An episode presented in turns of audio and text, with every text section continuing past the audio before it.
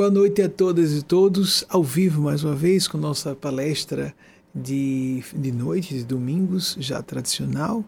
No passado nós fazíamos duas dessas reuniões, as terças e sábados, que se concentraram no sábado, depois foram transferidas no início do século para o início da noite de domingo.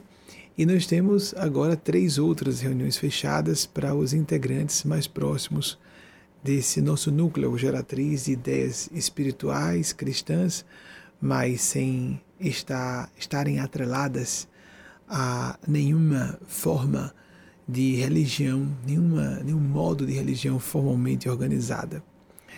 Eu gostaria de, antes de abrir as perguntas de vocês, porque nossa preleção de sempre e programas de TV, quando eram feitos ao vivo, porque agora eles são feitos a partir dessa atividade ao vivo, sempre foram feitas as palestras, assim como os programas de TV, baseados em perguntas das pessoas que ao vivo estejam é, de alguma maneira dialogando conosco.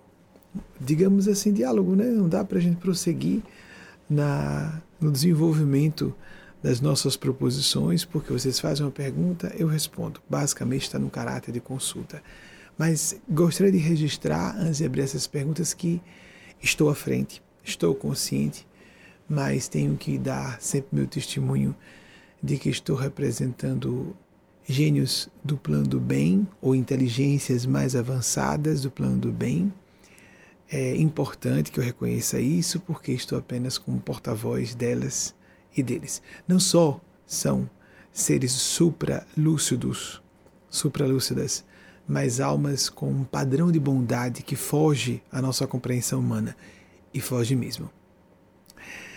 Então, como já estamos com perguntas selecionadas quando a gente começa o programa, eu sei, ou a palestra, agora tudo uma coisa só, durante a pandemia, já vão chegando perguntas e serão, são selecionadas por nossa equipe de acordo com o interesse coletivo e de acordo, portanto, com a intemporalidade até, se possível, das questões apresentadas.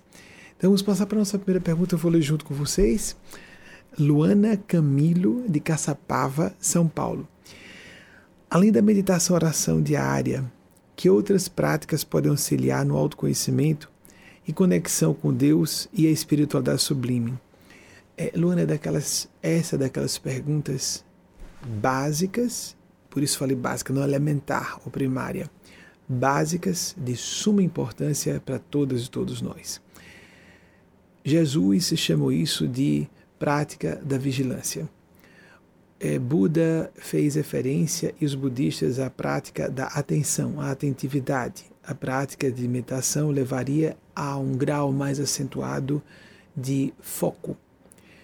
E mais do que só foco no momento presente, a capacidade de nos identificarmos com o nosso eixo de consciência, portanto, além, além no sentido de mais profundamente, das camadas de identidade que nós colamos sobre o rosto de nossas almas, sem nem nos darmos conta de que estamos filtrando quem nós realmente somos.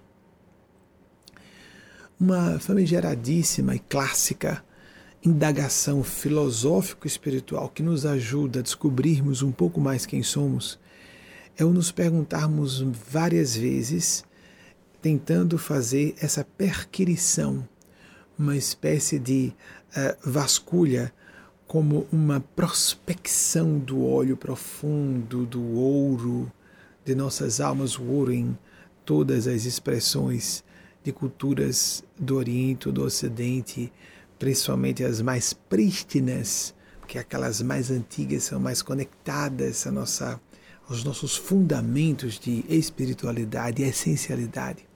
O ouro representa e pedras preciosas também, aquilo que a gente vai buscar lá fundo, cavalcando e nessa nesse escavar a nossa interioridade, encontramos não só o nosso eu mais profundo, mas começamos a notar aquela interconexão que existe, embora nem sempre estejamos conscientes disso, da nossa individualidade com todas as outras individualidades, que é conhecido como, já citamos aqui algumas vezes, isso é fácil descobrir, o campo de consciência unificada. Mas eis o paradoxo. Nós não podemos nos iludir dizendo que com isso somos um com Deus ou uma com a deusa e já somos, já chegamos à iluminação. Esse tipo de engodo é uma ilusão, continua sendo a máscara do ego, porque no nível humano de consciência isso não é possível acontecer. O ego, em suas expressões de mente, em seu aspecto vígio, de operacionalização do cotidiano, não só é impossível de ser superada, ela é necessária, essa parte da nossa psique, essa parte consciente. O que nós falamos, e de um modo não só vernacular, isso é bem comum em português como em inglês, superar o ego, vencer o ego, e nós, assim, aqui aprovamos em nossa principiologia da nossa escola ou corrente de pensamento espiritual cristão sobre a maneira capitaneada pelo espírito de Nespásia, quando se fala de ego, estamos fazendo referência ao, aos desdobramentos viciosos do ego. O ego, como falamos, é uma parte de operacionalização, de, delibera, de deliberação funcional do dia a dia, não pode ser jamais o artífice do propósito de vida de alguém. Isso é um grave problema. Então, Luana, a pergunta de Luana foi muito boa.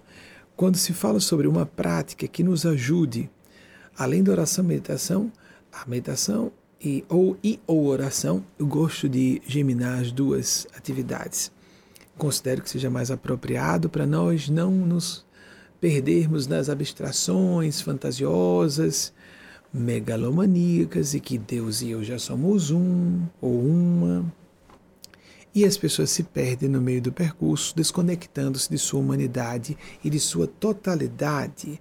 Nós temos múltiplas dimensões de ser e todas essas eh, realidades ou domínios de realidade do nosso ser são igualmente importantes.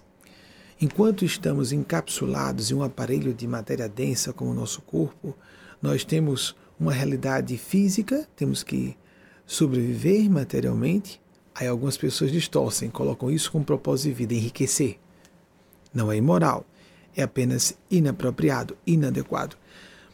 Temos que sobreviver fisicamente. O plano físico tem uma série de questões a serem consideradas qualidade do sono, da alimentação, atividades físicas, etc, etc. Tudo que diz respeito a gerenciarmos o nosso veículo único, veículo morada, como se fosse um trailer, não é? A pessoa vai fazer uma viagem, coloca um trailer no fundo do seu carro.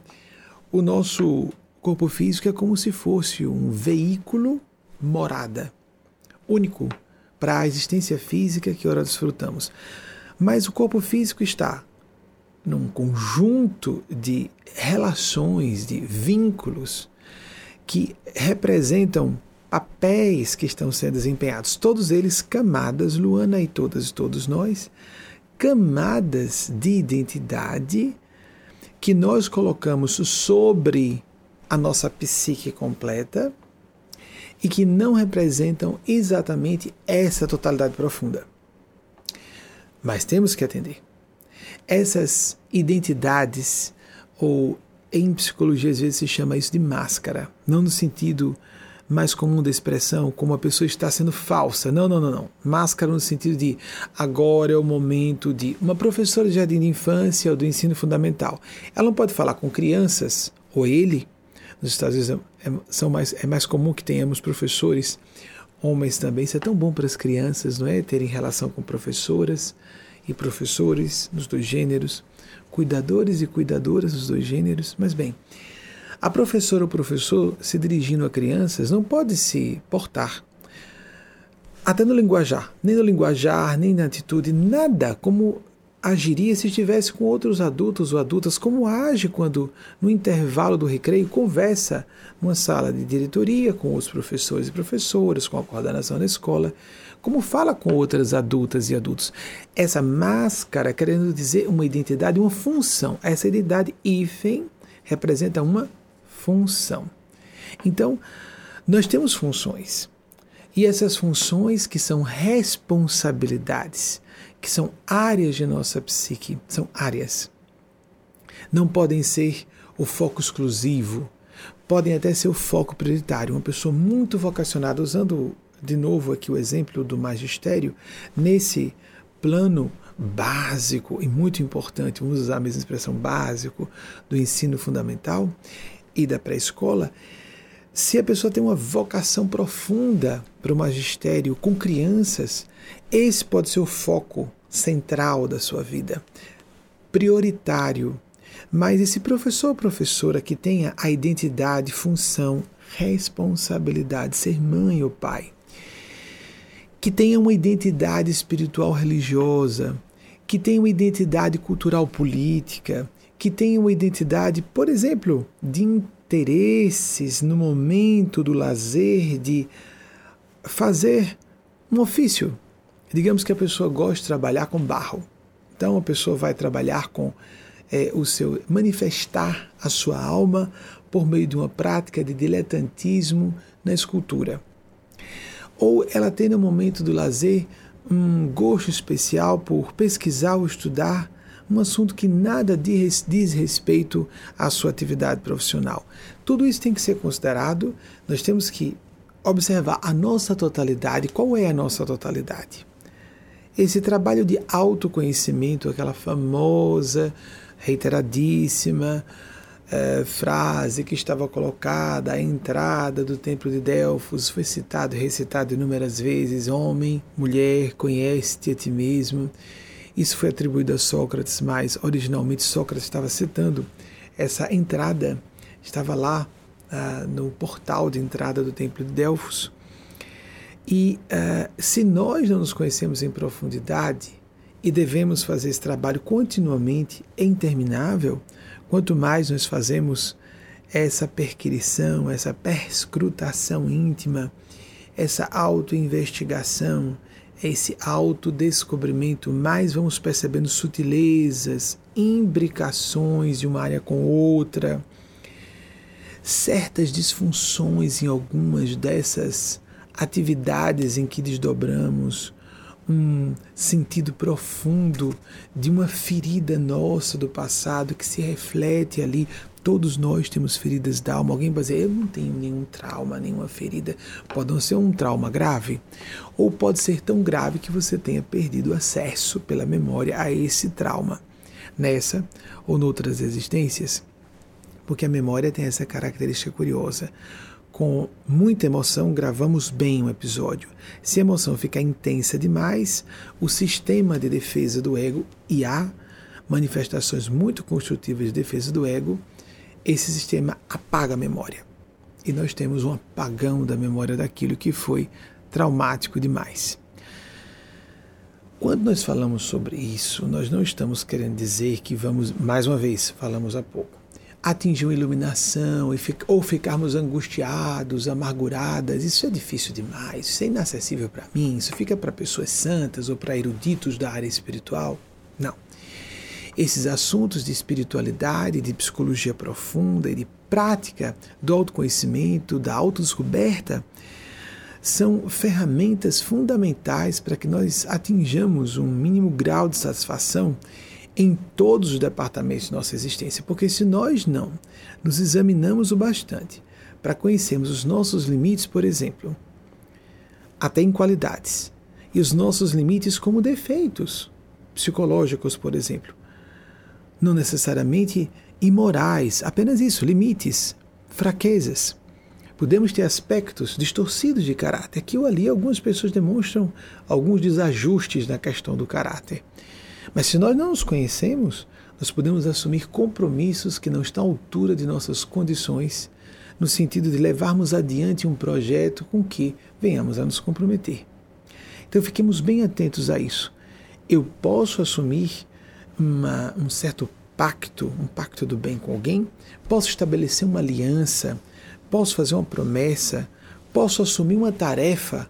Eu estou devidamente preparado, eu tenho recursos íntimos, eu tenho estrutura externa de vida para facear os desafios concernentes a essa delegação de responsabilidade que me está sendo feita, ou que eu mesmo estou buscando tal desígnio de trabalho.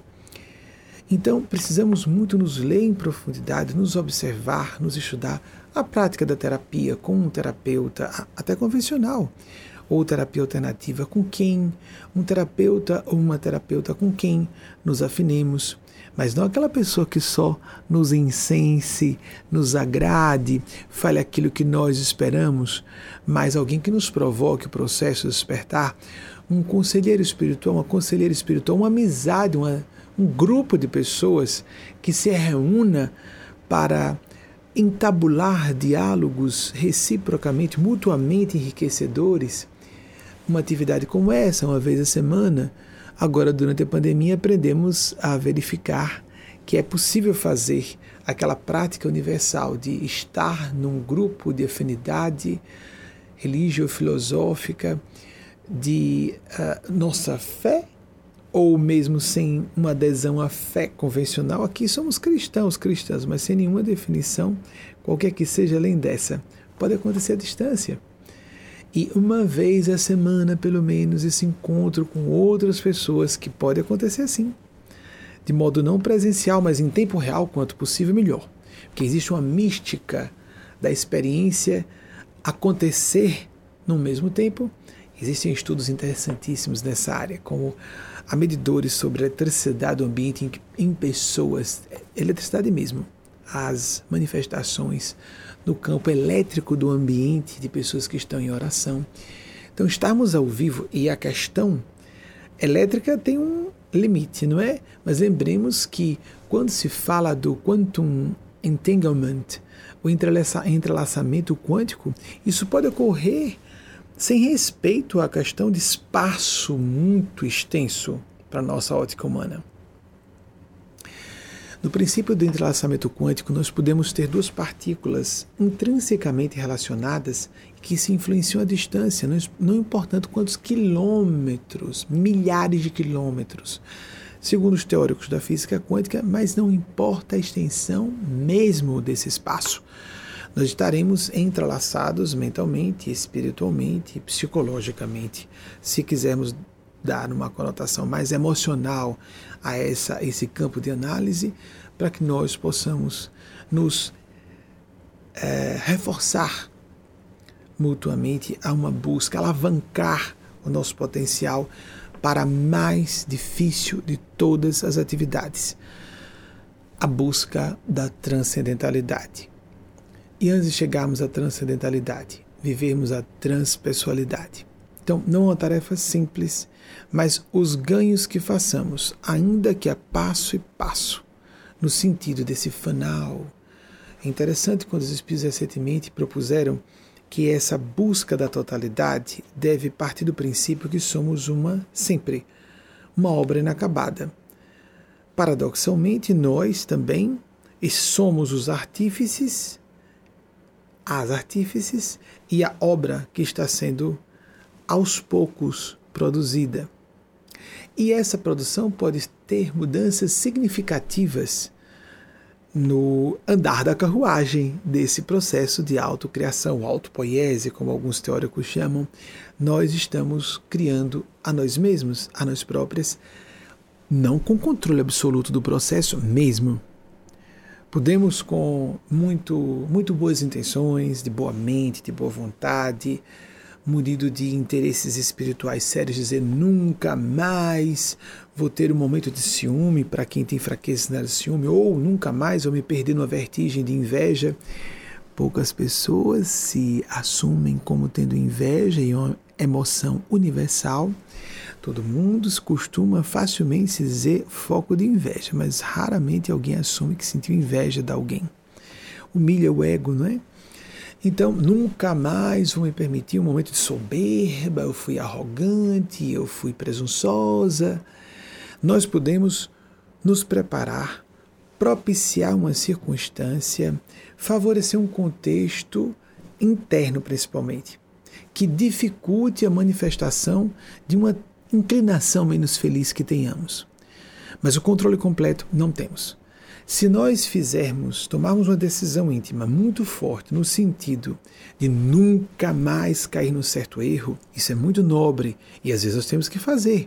Se a pessoa tem inclinação criminosa, ela tem que dizer um não mesmo e providenciar como tratar as suas questões de resistência a essa deliberação do outro modo. Mas vamos falar desses defeitos humanos normais. Nunca mais vou ter um surto de raiva. Para alguém que tem aquela raiva do ego mesmo. Perde a cabeça, perde o fluxo do raciocínio claro, começa a xingar, passa a vexame. Em vez de dizer nunca mais vou ter, essa pessoa pode enterrar, por assim dizer, no seu inconsciente energia agressiva e essa energia eclodir num estado depressivo, num problema reumatológico, num distúrbio psiquiátrico mais grave, nós temos a síndrome do pânico, mas prestemos atenção, até cânceres podem surgir a partir de uma personalidade agressiva que não está respeitando sua feição agressiva, mais agressiva, porque agressividade todas e todos temos. Agressividade é energia para a ação. Então, procuremos verificar o quanto nós estamos preparadas e preparados para. Aqui a gente tem que usar protetor labial porque resseca à medida que o frio vai chegando terrivelmente. Não gosto que fique brilhando. então, amigas e amigos, procuremos verificar nessa busca de sermos, voltando ao raciocínio, uma totalidade inacabada em processo de autoconstrução. Existem aqueles e aquelas que têm muito maior, maior lucidez e capacidade de nos ajudar. Temos que estar permeáveis a esses seres por meio da prática da oração, da meditação, da busca sistemática de automelhoria, de é, literatura que nos ajude nesse sentido, orientadores, orientadoras fora de nós, no plano físico ou extrafísico, tendo muito cuidado com o contato mediúnico com esses seres, porque muita gente facilmente cria processos delusórios de compensação psicológica e começam a ouvir seres que se apresentam como muito iluminados, muito evoluídos, e a pessoa tem complexos de inferioridade, que é uma coisa muito comum e natural, mais perigoso esse é, momento em que há um encontro entre o complexo de inferioridade, a necessidade de autoafirmação e um fenômeno psíquico que está pejado de interferências do inconsciente e necessariamente o inconsciente participa. Vou aproveitar para me confidenciar com vocês.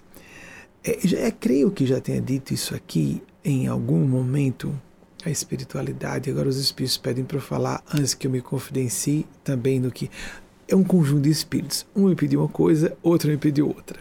Na verdade, uma alma do gênero feminino que se apresenta e uma do gênero masculino. Cada um pediu uma coisa. Antes que eu siga para a parte da confidência que faria, veio-me uma expressão que eu utilizei, acredito que já na pandemia aqui nessas palestras. Mas a primeira vez que eu utilizei foi em 1999, em setembro, quando estive aqui para o matrimônio de Lu Vieira e Marconi Vieira, que são meus anfitriões aqui nos Estados Unidos e que são dirigentes do nosso núcleo, o Quantum Leap Institute, o salto quântico, literalmente, né? O Instituto Salto Quântico aqui nos Estados Unidos, o braço do salto quântico aqui. Eu vim para o casamento deles, que aconteceu em 12 de setembro daquele ano, e nesse périplo de palestras que eu fiz na época, pela primeira vez eu me vi em público na região de Boston, porque existe uma quantidade incrível de uma concentração de grandes centros de inteligência, grandes universidades, núcleos de pesquisa e ah, parece que nós expiramos cultura, inteligência para quem tenha maior sensitividade. E pela primeira vez eu me lembro que em público eu usei a expressão non foraire in interiori homini habitat veritas. Não corra para fora. No interior do homem, do ser humano, habita a verdade. Então, Luana, essa foi a proposta primeira que Mateus Anacleto sugeriu que nós trouxéssemos, esse foi o ser do gênero masculino. Não corramos muito para fora em busca de quimeras. Fora vamos encontrar muitas vezes projeções de aspectos fragmentários ou distorcidos de nós mesmos. Se nós não resolvemos aquilo que estamos projetando externamente, encontraremos o problema em problema, inclusive, muitas vezes potencializado, piorado fora de nós e vamos nos geminar a um fator catalisador do problema, não catálise para resolver, catálise para, de, para degringolar a dificuldade que já estamos sofrendo. É isso que acontece muito na vida afetiva. A pessoa está carente, vai buscar carente outra pessoa que está ou carente ou é, ou é uma vampira, uma predadora de pessoas carentes. Fiquemos atentos, é isso mesmo, uma situação bastante conflitiva. A pessoa primeiro tem que estar equilibrada. A pessoa tem que ter essa perspectiva de totalidade, para que depois possa buscar uma outra pessoa que esteja mais comprometida com a integra, integração psicológica, perceber sua totalidade, viver sua totalidade, para que possa ser, de fato, moralmente íntegra. Integridade moral e integração psicológica são intrinsecamente relacionadas. Não é possível sermos moralmente íntegros, genuinamente íntegros, íntegras, se não tivermos integração psicológica. Vamos ficar hipócritas. Vamos sofrer distúrbios do comportamento vamos ter desequilíbrios que podem, por exemplo, precipitar a morte física de alguém. É, precipitar mesmo, ser um desencarne prematuro. Então, a confidência que é fazer sobre esse assunto. Logo na abertura dessa, dessa palestra foi exibido um vídeo que é, fazia uma ilustração da nota publicada pela jornalista sergipana Thais Bezerra sobre uma experiência que aconteceu conosco em, no início da madrugada de 20 de novembro de 2012. Então, Isabel de Castela e Eugênia Spazia, Catarina de Aragão, nomes pomposos, não é? Agora eu vou dizer a vocês o que aconteceu. É, a espiritualidade esperou que eu atingisse a maturidade dos meus trabalhos mediúnicos e públicos para começar a fazer as pequenas insinuações de quem seriam os seres com quem eu trabalhava para justamente. Eles já sabiam que eu conhecia isso. Não me venham falar de autoridades espirituais, porque eu já estava extremamente cabreiro, como se dizia no vernáculo. Eu já estava. Já partia do pressuposto de haver um erro de filtragem mediúnica ou de um agente de sedução do além tentar nos manipular pela apresentação de uma pretensa personalidade muito iluminada santo fulano de tal, santa cicrana de tal, e a pessoa se empolga, nossa, eu devo ser uma pessoa muito boa. Jesus foi muito duro sobre isso. Por que me chamar de bom? Bom só Deus o é. Em 2003, quando o, já estava com o trabalho com Eugênia Spaz, é muito íntimo, desde 1988. Não era tão frequente entre 1988 e 1991. Ele foi se intensificando quando começou o trabalho público em 26 de abril de 1990. Então, em 88, tive meus primeiros contatos é, conscientes, lúcidos com o espírito de Nespásia. Em 1990, 26 de abril, publiquei meu primeiro artigo na imprensa. Em, no, em 91, começou traba começaram trabalhos radiofônicos. Em 92, as primeiras aparições na TV. Eu nem tinha feito ainda.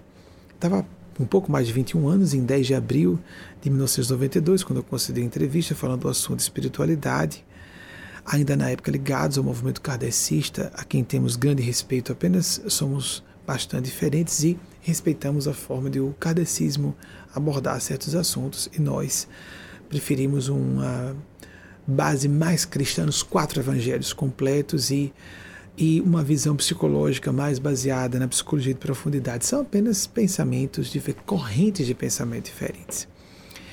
Isso aconteceu já há 12 anos, o nosso desligamento formal do movimento em uh, dezembro de 2008. Com todo respeito a muita importância no movimento espírita, deve continuar existindo, como na Igreja Católica, de que eu sou egresso também. As igrejas evangélicas reformadas, ou seja, as igrejas reformadas, as clássicas, sobremaneira, as que são mais próximas da origem do processo de ruptura e renovação de Martinho Lutero. Então, em 2003, olhem só, em 91, 92 os exercícios primeiros de televisão, em 94 lançamos o programa de TV, logo depois lançamos o programa de TV, em abril eu recebi uh, durante uma semana apenas os primeiros capítulos do livro A Princesa do Mediterrâneo, que não foi princesa coisa alguma, era filha de um duque, Felícia de Actânia, falha de filtragem mediúnica da época. Fiquei um pouquinho estranhando e parei. Voltei a receber o restante do livro em abril do ano seguinte, 95. Nós estávamos na iminência de fazer o pool com o estado da Bahia. Recebemos os outros três, mais três semanas o restante do romance falando que ela foi aquela mulher muito caridosa, duquesa de Aquitânia, filha do duque de Aquitânia, Felícia de Aquitânia, etc. Mas isso me pareceu tocante, emocionante, aproximou-me mais como uma figura de mãe. Foi a primeira informação sobre existências passadas de Genespásia. Intensificou-se muito o contato entre mim e ela. O programa foi tornou-se nacional via satélite para aquela época das parabólicas analógicas, né, que foi um coqueluche no Brasil, etc. Começamos a transmitir, ficou no ar dessa forma em 2006, perdão, em 96 e 98. Em 98 mais uh, esporadicamente, entre em 1996 semanalmente. Em 98 acontecia mensalmente. Paramos a transmissão nacional e voltamos em Rede Nacional TV em 2001, pela extinta Rede Brasil TVE. Hoje, se não me engano, é chamada TV Brasil, isso mesmo, TV Cultura, eu sempre esqueço a TV estatal, nacional. Rede Brasil TVE, e ficamos ali por três anos e meio. Quando já tínhamos dois anos em Rede Nacional TV, o Espírito Gustavo Henrique veio me falar. Veja bem, temos uma revelação a fazer sobre o espírito Eugênia Aspásia. Tudo isso é muito importante sobre o autoconhecimento, sobre termos pudores, termos critério autocrítico. Quem seria eu para ser visitado por qualquer autoridade espiritual, conhecendo minha condição humana, minhas limitações? Então, Gustavo Henrique, que é um amigo espiritual, que foi o coautor do livro A Princesa do Mediterrâneo, que é uma biografia, é um romance baseado numa das existências de Eugênia Spazia, que é o guia espiritual é, de minha pessoa e da organização. Então ele veio com muito cuidado e disse: Olha, tem uma revelação a fazer sobre Eugênia Spazia. Mas revelação para fazer sobre ela? Nossa, 15 anos trabalhando com ela? Pois não. É que ela foi a Aspásia de Mileto. Mas não, você não está de brincadeira. Aspásia de Mileto. A que foi mestra de Sócrates, a esposa de Péricles, do século de Péricles. Aí eu fiz preces. Foi uma. Eu vou lembrar com algumas, alguns borrões, lógico. Isso aconteceu em 2003. Peraí, fui fazer prece, voltei. Não, não tive acesso a Eugênia naquele dia. E eu já estava habituado a conversar com ela à distância com facilidade na época. 15 anos de trabalho. Já tinha funções mediúnicas ostensivas desde, desde a babyhood, como se fala aqui nos Estados Unidos. Devia ter, né? Uh, uma uma palavra em português a gente chama de primeira infância. Mas é primeira infância, é ser bebê. Aí quando eu falo babyhood é porque é a falta da palavra em português. É ser bebê, menos de quatro anos. Antes dos meus quatro anos estava com a mediunidade aflorada e continuou. Porque alguns bebês manifestam porque não estão completamente acoplados ao corpo físico e vão perdendo à medida que a infância avança. Eu perdi parte das funções, mas a psicoaudiência principalmente ficou ativa, a psicovidência pobremente, e depois eu fui ativando, graças a Deus, o transcurso da adolescência, parcialmente essas funções perdidas. Mas a audiência mediúnica ficou presente, a psicografia ficou presente e a psicofonia também, ainda que eu não percebesse que se tratasse disso. Eu achava só que a imaginação muito fértil, não é? Porque como eu não via com clareza, quando eu via achava que era confusão, eu tinha receio de distúrbio mental. E quando via, não, isso não, não deve ser real, isso deve ser fruto da minha imaginação. Até que os fenômenos ficaram mais claros. Mas muito bem, 15 anos depois de trabalho com a Eugênia Aspásia, é, ah, e, e, esse Eugênia Hífen Aspásia surgiu para distinguir Eugênia como aquela que foi Aspásia. Nós chamávamos só Espírito Eugênia. E eu não gostava do nome porque lembrei Eugenia, não é? Que foi praticada pelos nazistas. Quando botou Eugênia Ivens Paz, eu gostei muito. Embora seja um nome muito comum ah, na Europa inteira, em, em, diversos idiomas, com suas versões, as suas variantes da palavra, do, do nome próprio Eugênia. Então, Aspásia de Mileto, eu tentei ter acesso a ela, não consegui. No dia seguinte, quando eu fui falar com ela, que história é essa de Aspásia? Ele me mostrou um evento fabuloso, ela reencarnada, conversando com os espíritos e orientando, mesmo encarnada, os guias espirituais daquele povo, dando assistência às pessoas lá orando no templo da deusa Palas Atena, percebendo a distância telepaticamente as orações e orientando guias espirituais, estando encarnada. Já naquela época, há 25 séculos.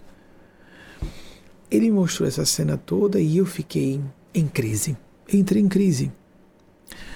Tinha perdido minha mãe espiritual.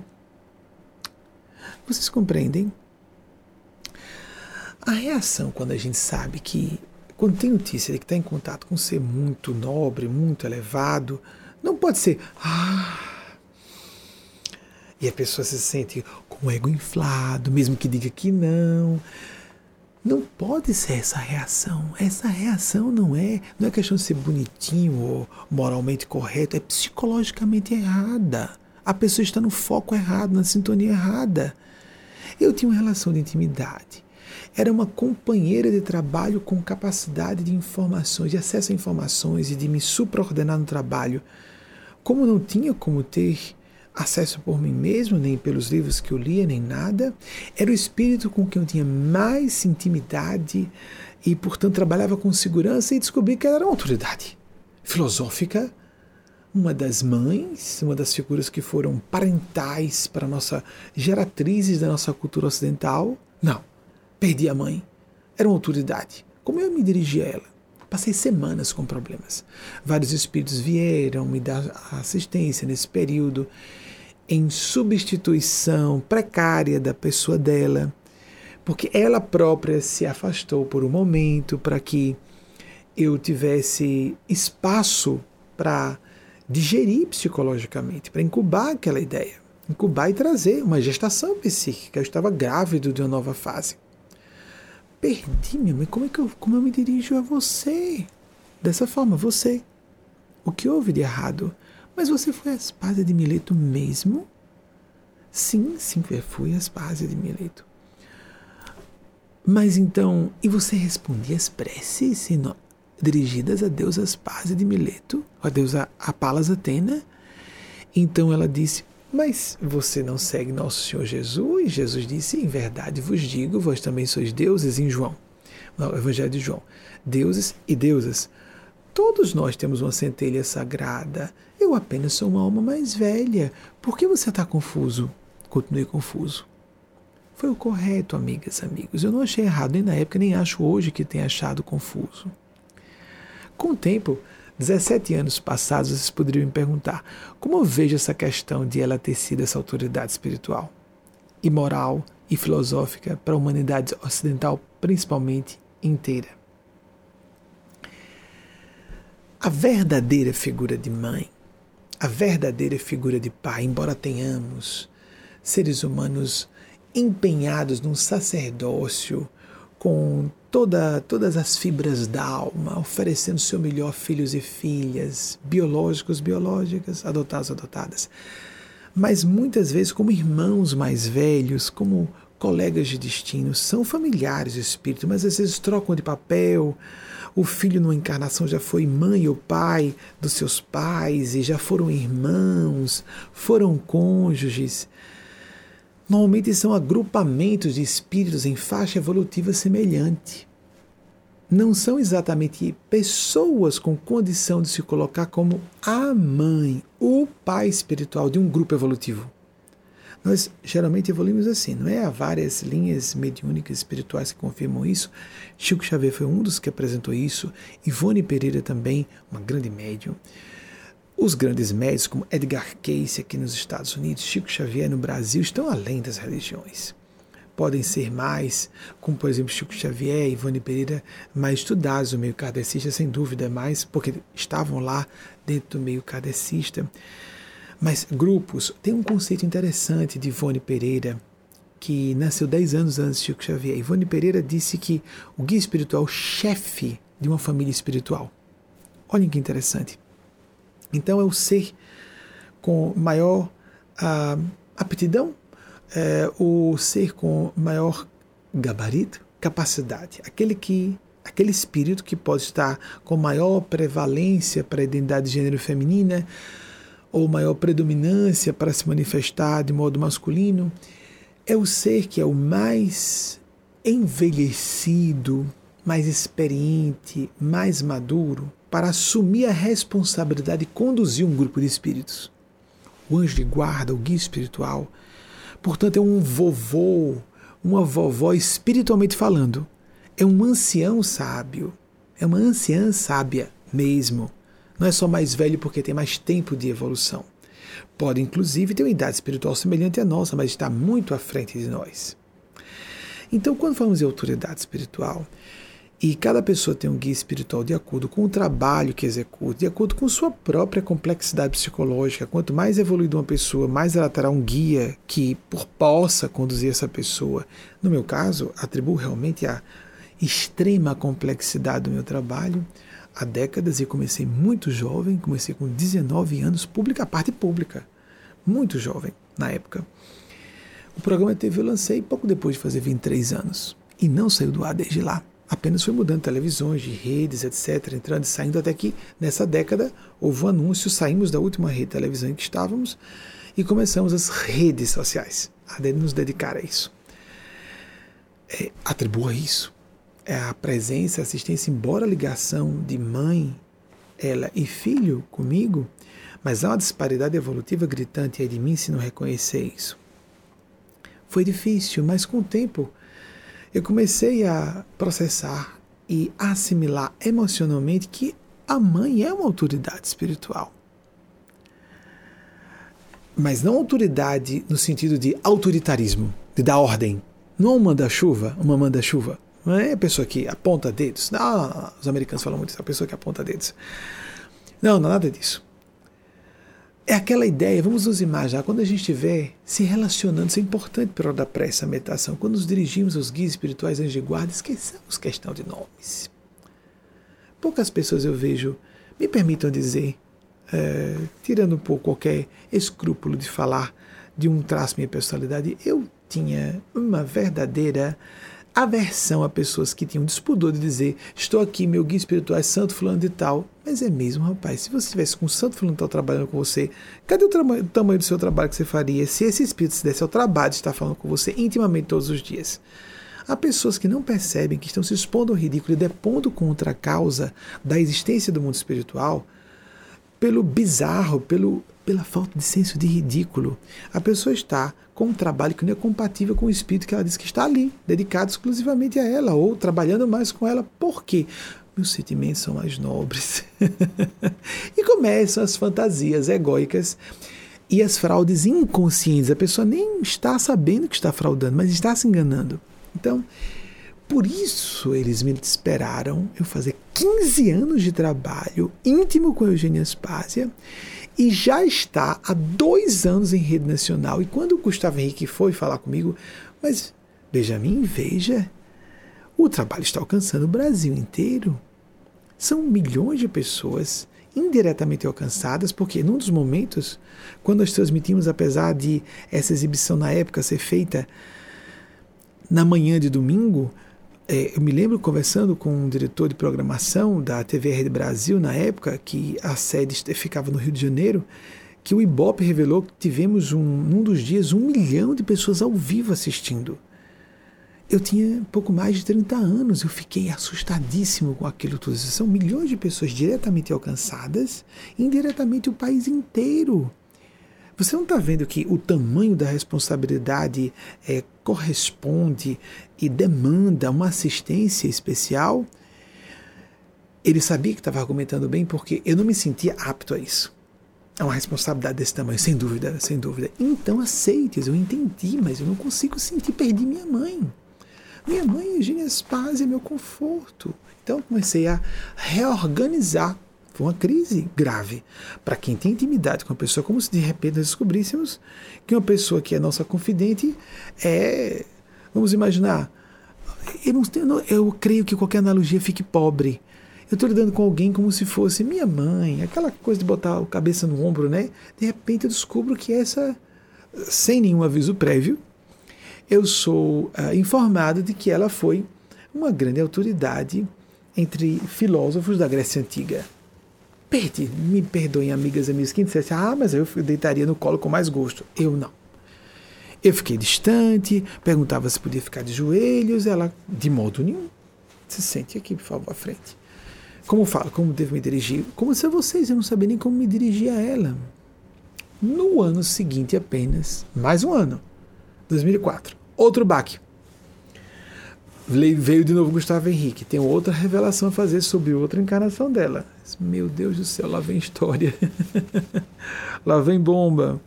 Bernadette Subiru. Foi quando eu soube, então. Em 2003, que ela foi Paz Mileto. Em 2004, que ela foi Bernadette Subiru. A Santa Vidente de Nossa Senhora em Lourdes. Por isso que nós recebemos dela e Mateus Nacleto, que estão no mesmo nível evolutivo, cartas de Maria Cristo. Porque eles podem acessar esses seres para trazer essas mensagens para todas e todos nós a benefício nosso. Começar de mim mesmo, lógico, sou o primeiro a receber. Então, as mensagens primeiro têm que ser absorvidas pelo próprio emissário encarnado, o médium, o intermediário, a intermediária.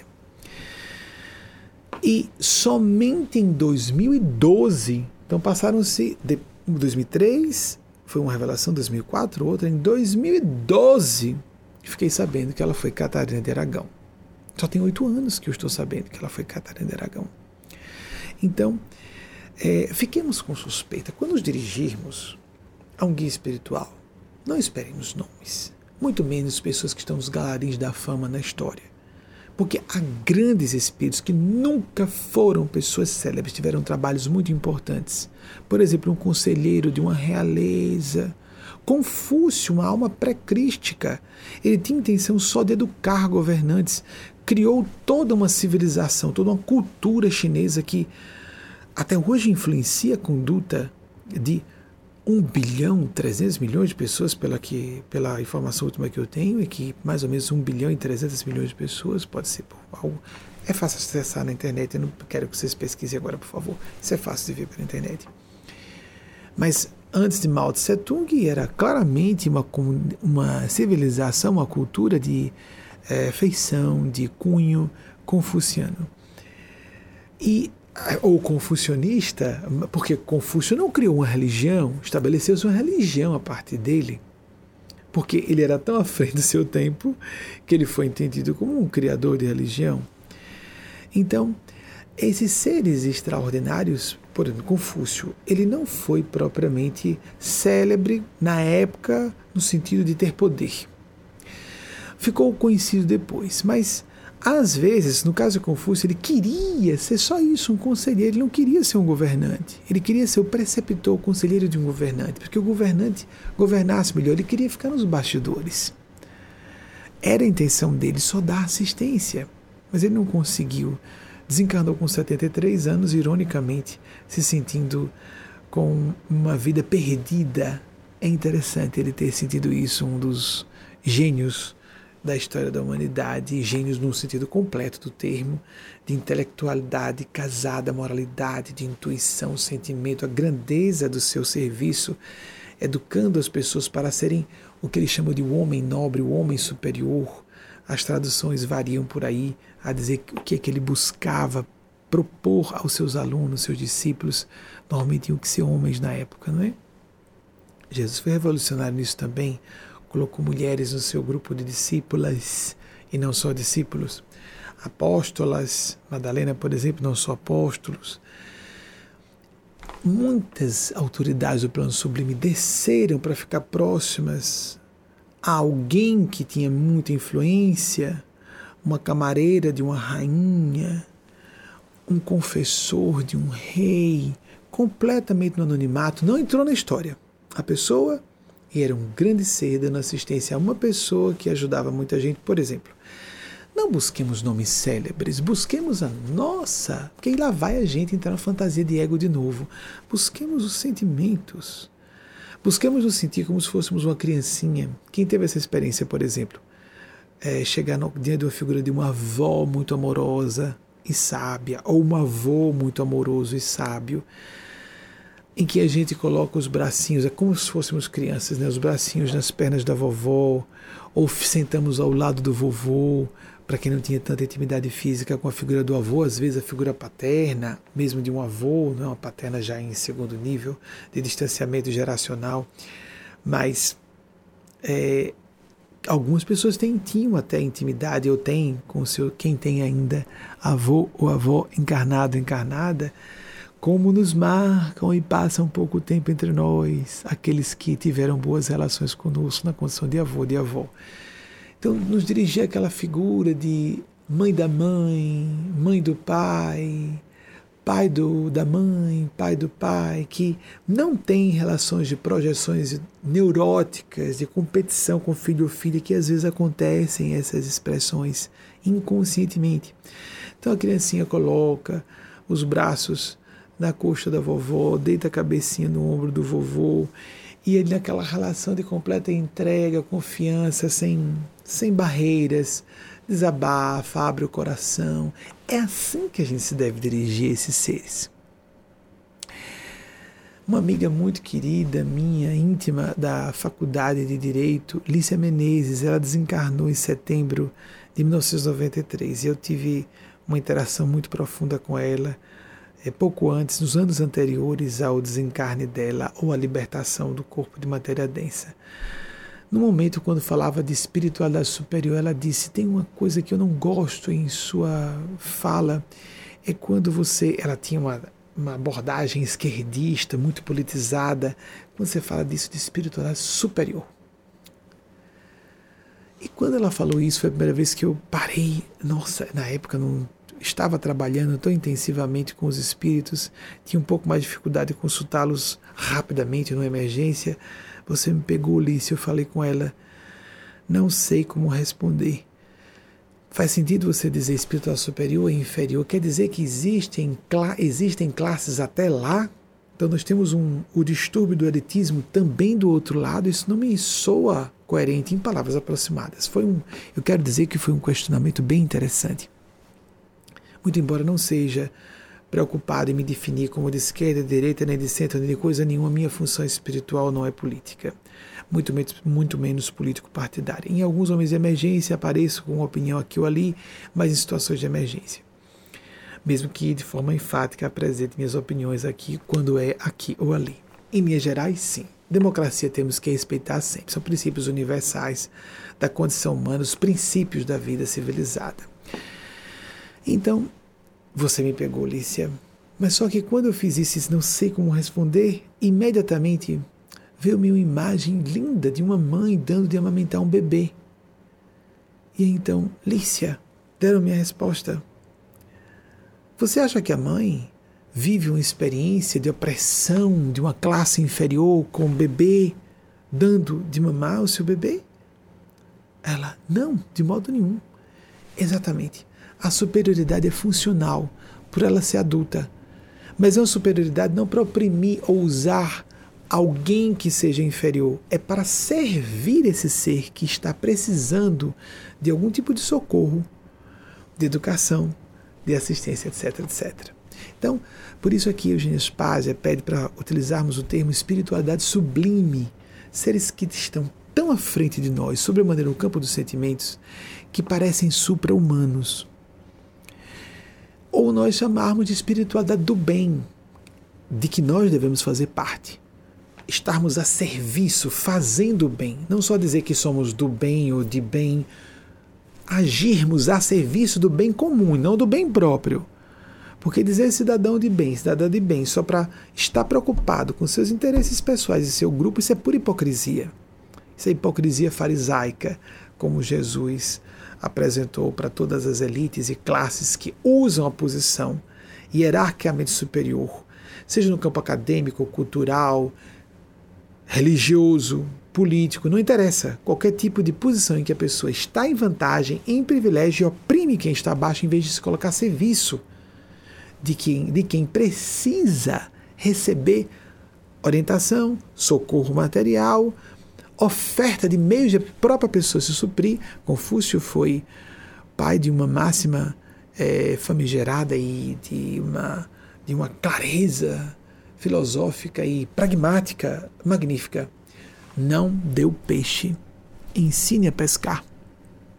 Acabamos de estar confusos, então vai o importante matriz conceitual, porque o assistencialismo cria o vício, de fato, e há muitas críticas ao assistencialismo bem fundamentadas, mas nós não podemos deixar de socorrer alguém numa emergência. Primeiro a pessoa tem que comer, para que depois e ter alimentação, saúde, para que possa ser educada, não é?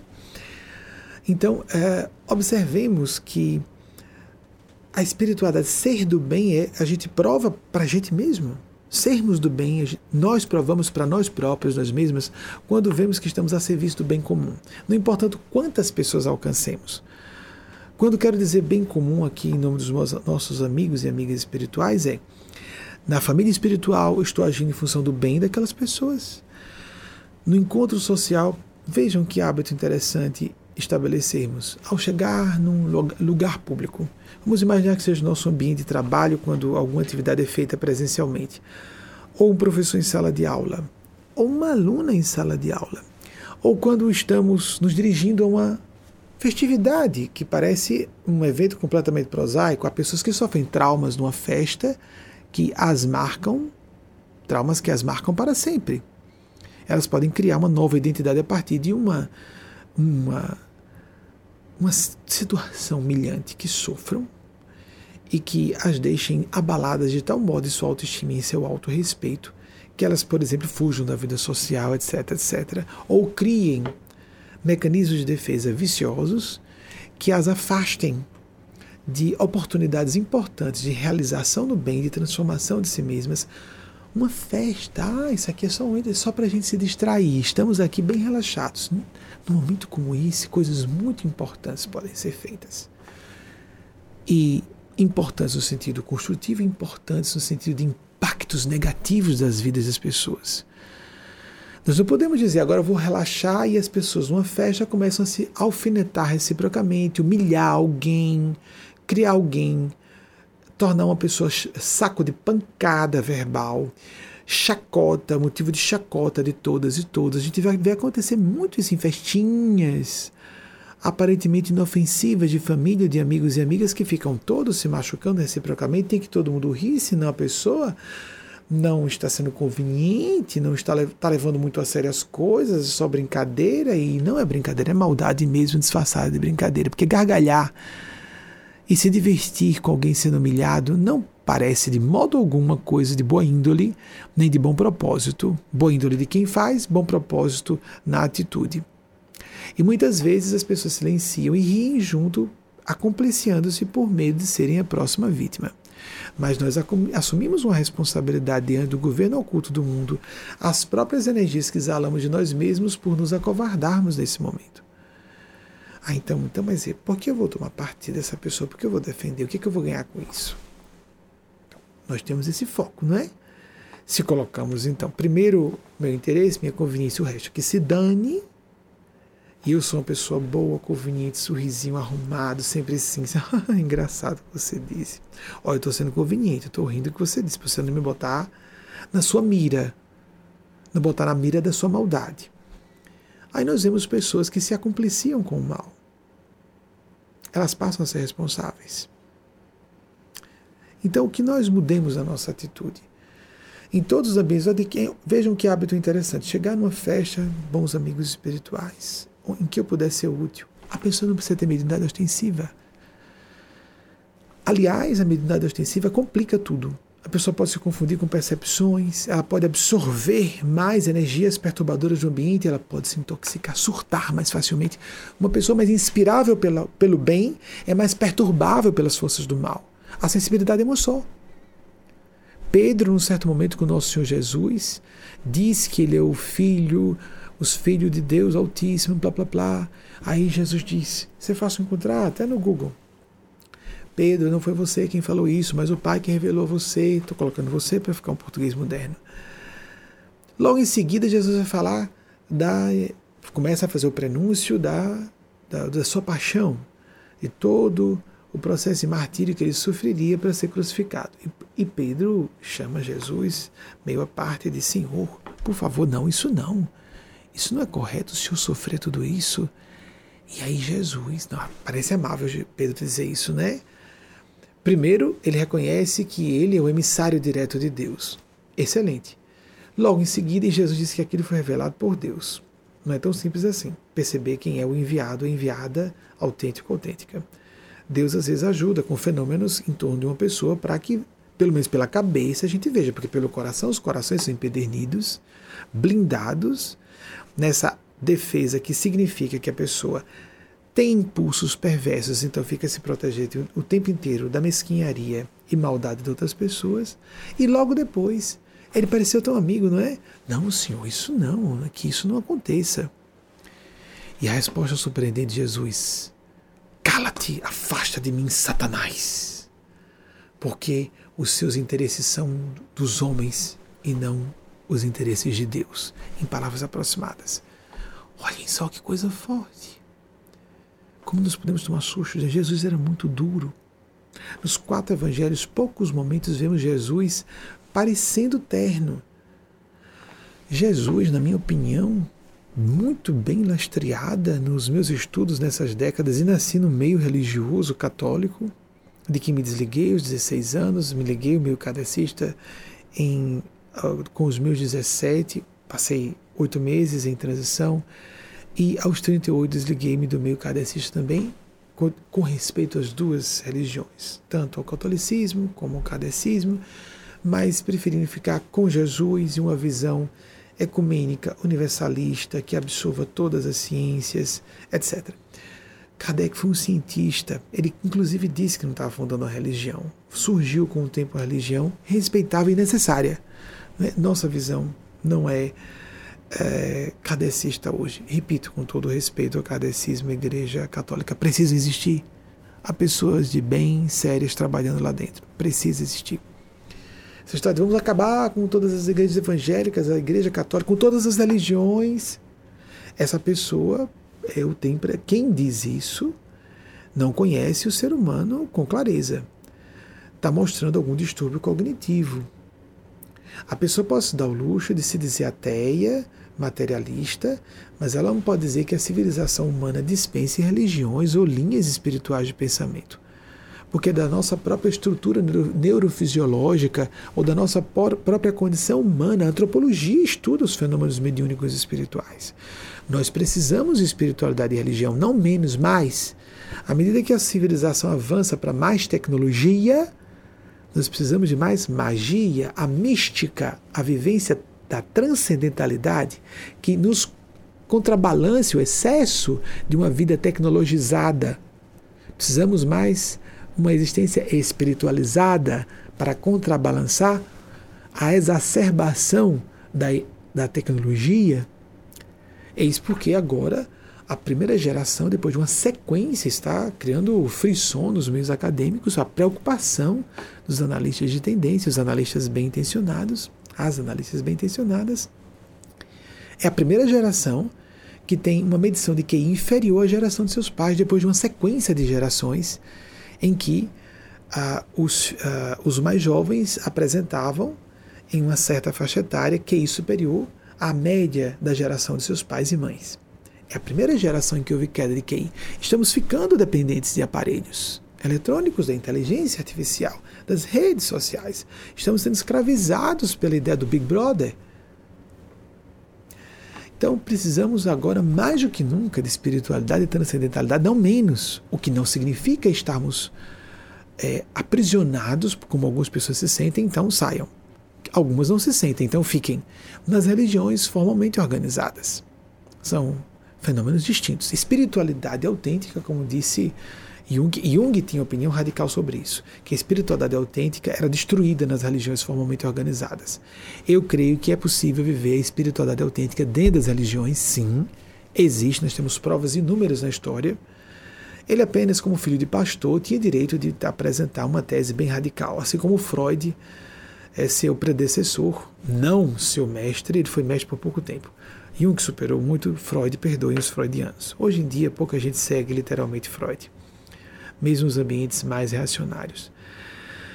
Assim como Freud trouxe a tese da libido, a libido, a libido, e depois é que descobriu com a morte da sua filha, na gripe espanhola, em 1920, depois da Primeira Guerra Mundial, que existia outro impulso, o thanatos, o thanatos, a pulsão de morte. Precisou passar um trauma na sua vida pessoal para descobrir que a vida não era só libido, libido, libido. Jung propôs que haveria um leque imenso de impulsos instintivos, inclusive de impulsos mentais, inconscientes, do inconsciente individual e coletivo. Mas Jung radicalizou nesse aspecto de espiritualidade, que espiritualidade não poderia existir nos meios religiosos, que a religião, formalmente organizada, teria a função de matar a espiritualidade autêntica. Não vejo dessa forma. A religião formalmente organizada cria dificuldades para a espiritualidade autêntica como uma ciência radical, aquela cientificista, aquela que considera a ciência uma deusa, a DS, raison, a deusa razão, como uma deusa absoluta, dona da verdade. Ciência não busca verdade. Ciência descreve fenômenos, descreve fatos. Não os explica em profundidade e principalmente nunca dá finalidades a um evento. Impingir propósitos, significados são funções da filosofia e da espiritualidade, não da religião propriamente formalmente organizada. Vou voltar àquela proposição semanal. Faça seu exercício de oração, de meditação. É muito importante que você estabeleça a conexão, ainda que precária, fragmentária, difícil, com faixas mais elevadas, frequências melhores de vibração do seu pensamento. Você vai usar regiões das suas circunvoluções cerebrais mais nobres então, faça esse esforço. Busque. Isso existe, em, existe boa literatura na área, de diversas correntes, práticas de meditação, práticas de oração. No nosso site tem várias sugestões práticas de como fazer uma oração, meditação. Vá lá no nosso site. Salto Quanto, vocês podem botar a favor no rodapé, saltoquanto.com.br, botem orações, como fazer prece, como fazer oração.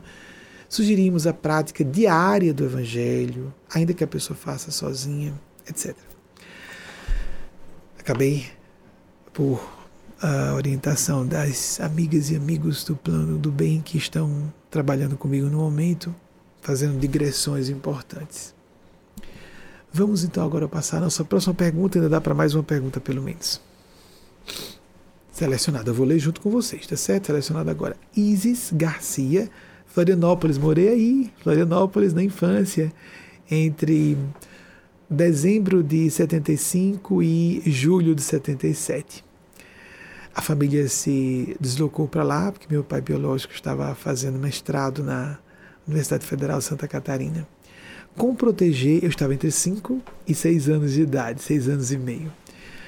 Como proteger nossos filhos? Muito carinho por Florianópolis, muito carinho. Saudade da Pontecílio Luiz. Como proteger nossos filhos pequenos de espíritos e energias destrutivas? Ótimo, Isis, porque a gente pode se embaralhar. Muito boa pergunta, porque a gente pode se embaralhar. Eu creio que existe, que existe não só o mundo espiritual, mas alguém pode estar aqui pela prática da oração. Uma criança pequena, por exemplo, que não está completamente conectada a um organismo cerebral, falando só da parte do órgão Vou chamar organismo porque a, o encéfalo tem vários órgãos ali, não é? Mas então, o cerebelo, o próprio cérebro, blá blá. Bem, há autores que falam sobre várias dimensões de cérebro, cérebro reptiliano, protomamífero, o humano, que é o cortical, etc. A gente percebe que tem uma serpente, não é? Com a, colu a, a coluna vertebral traz a, a condução, a medula espinhal, que desce a partir do bulbo raquidiano ou do uh, tronco encefálico, a parte reptiliana que partilhamos com os répteis, que desce. Então, essas práticas intelectivas, intuitivas, não só racionais lógicas, mas aquelas que nos levam a um processo de ponderação, reflexão profunda de um estado meditativo. Já é o início de um estado meditativo. Há autores radicais que não, meditação ou não pensar. Sim, no nível profundo a pessoa pode identificar-se com a testemunha profunda e observar os pensamentos, mas há instantes em que precisamos operacionalizar raciocínios. Então, quando a criança, voltando à parte mais espiritual e prática do, do que fazer com a criancinha. Então, a criancinha está com um aparelho cerebral ou um aparelho todo encefálico imaturo. Então, ela não consegue ainda a criancinha de qualquer gênero, porque criança não tem gênero, né, gente? A gente só vai considerar gênero ou identidade de gênero se a criança estiver fazendo questão, ou fica claro que ela tem uma definição e nós temos que é, regular a forma de conversar com aquela criança de acordo com sua identidade de gênero, mais do que com o gênero com que ela nasceu, ou foi designada ao nascimento daquela forma. Desculpem problematizar o assunto, mas é um fato. Né? E cada vez isso está mais evidente, é só a gente pesquisar. Mas crianças são crianças, né? então é, algo, temos que ter cuidado com todas elas, com toda forma de abordagem. Esse assunto é perigosíssimo. Então, algumas criancinhas, porque o cérebro e todo o aparelho encefálico está imaturo, elas não estão completamente conectadas ao cérebro físico, elas veem e ouvem mais facilmente. Não só veem e ouvem mais facilmente do outro lado, mas confundem fantasia com realidade também. Então, a história do o conceito nessa história. As histórias relacionadas a ao conceito realidade dos amigos imaginários é válida é, é, válida, é válido o conceito, são válidas essas histórias relacionadas ao conceito. Mas muitas vezes, ali, imiscuido, é, imiscuido é uma conotação pejorativa, em meio às experiências fantasiosas, meramente parecendo criativas a par da criança, existem interferências não só do inconsciente dela, mas já do mundo espiritual. Para quem acredita, para quem não acredita, o fenômeno vai continuar existindo. O que fazer? Se um espírito aparece, uma criança, sendo proveniente do inconsciente dela a imagem, ou de fato uma comunicação mediúnica, não devemos estimular o comportamento é, mediúnico que seria aí perigosamente prematuro. Nós devemos sugerir à criança: apareceu um bicho-papão, um, um, monstro, a criança está assustada, dê o nome que for. Nós conversamos com ela: olhe, vamos conversar com o seu anjinho da guarda. Será que está aqui, mãe? Ou, ou, mãe ou pai, quem for, quem esteja cuidando, ou, ou avó, ou avô. E aí? Mas tem esse, esse ser dando o nome que ela dê: monstro, monstra, o que for. Vamos falar com o seu anjinho de guarda. Vamos falar com o papai do céu, com a mamãe do céu, sendo um problema psicológico profundo que está assim sendo projetado numa imagem, principalmente em situações crepusculares da consciência, pegando no sono, acordando, ou quando a criança desperta no meio de um pesadelo, conteúdo inconsciente sendo é, processado, sendo elaborado, indubitavelmente. Fenômenos mediúnicos episodicamente. Não interessa muito a gente distinguir se é um espírito ou não naquele momento. Orar com a criança. Sugerir à criança: Ah, mas o, esse ser quer falar comigo, está dizendo isso. Não se importe. Vamos rezar, vamos pedir um anjo de guarda por ele também, mas vamos pensar no anjo de guarda, vamos pensar em Deus. A ideia sempre é de nos voltar para as forças do bem, o que é algo que nós podemos fazer adultos e adultas também. Não bater papo com forças do mal. A não ser que estejamos numa situação preparada para isso. Uma reunião mediúnica de enfermagem espiritual, por exemplo, o meu cadecista chama de reuniões de desobsessão, com pessoas preparadas, amadurecidas, treinadas para isso, com vida relativamente íntegra, moralmente falando, pessoas que conheçam o assunto, experimentadas, o que nós vemos com muita, muito pouca frequência acontecer. Então, não sendo isso, tem um ser perturbador, vamos orar Vamos pedir ajuda ao plano do bem, inclusive pedir por aquele espírito, mas não falar com ele. Entretanto, para e passo, vamos fazer uma reflexão.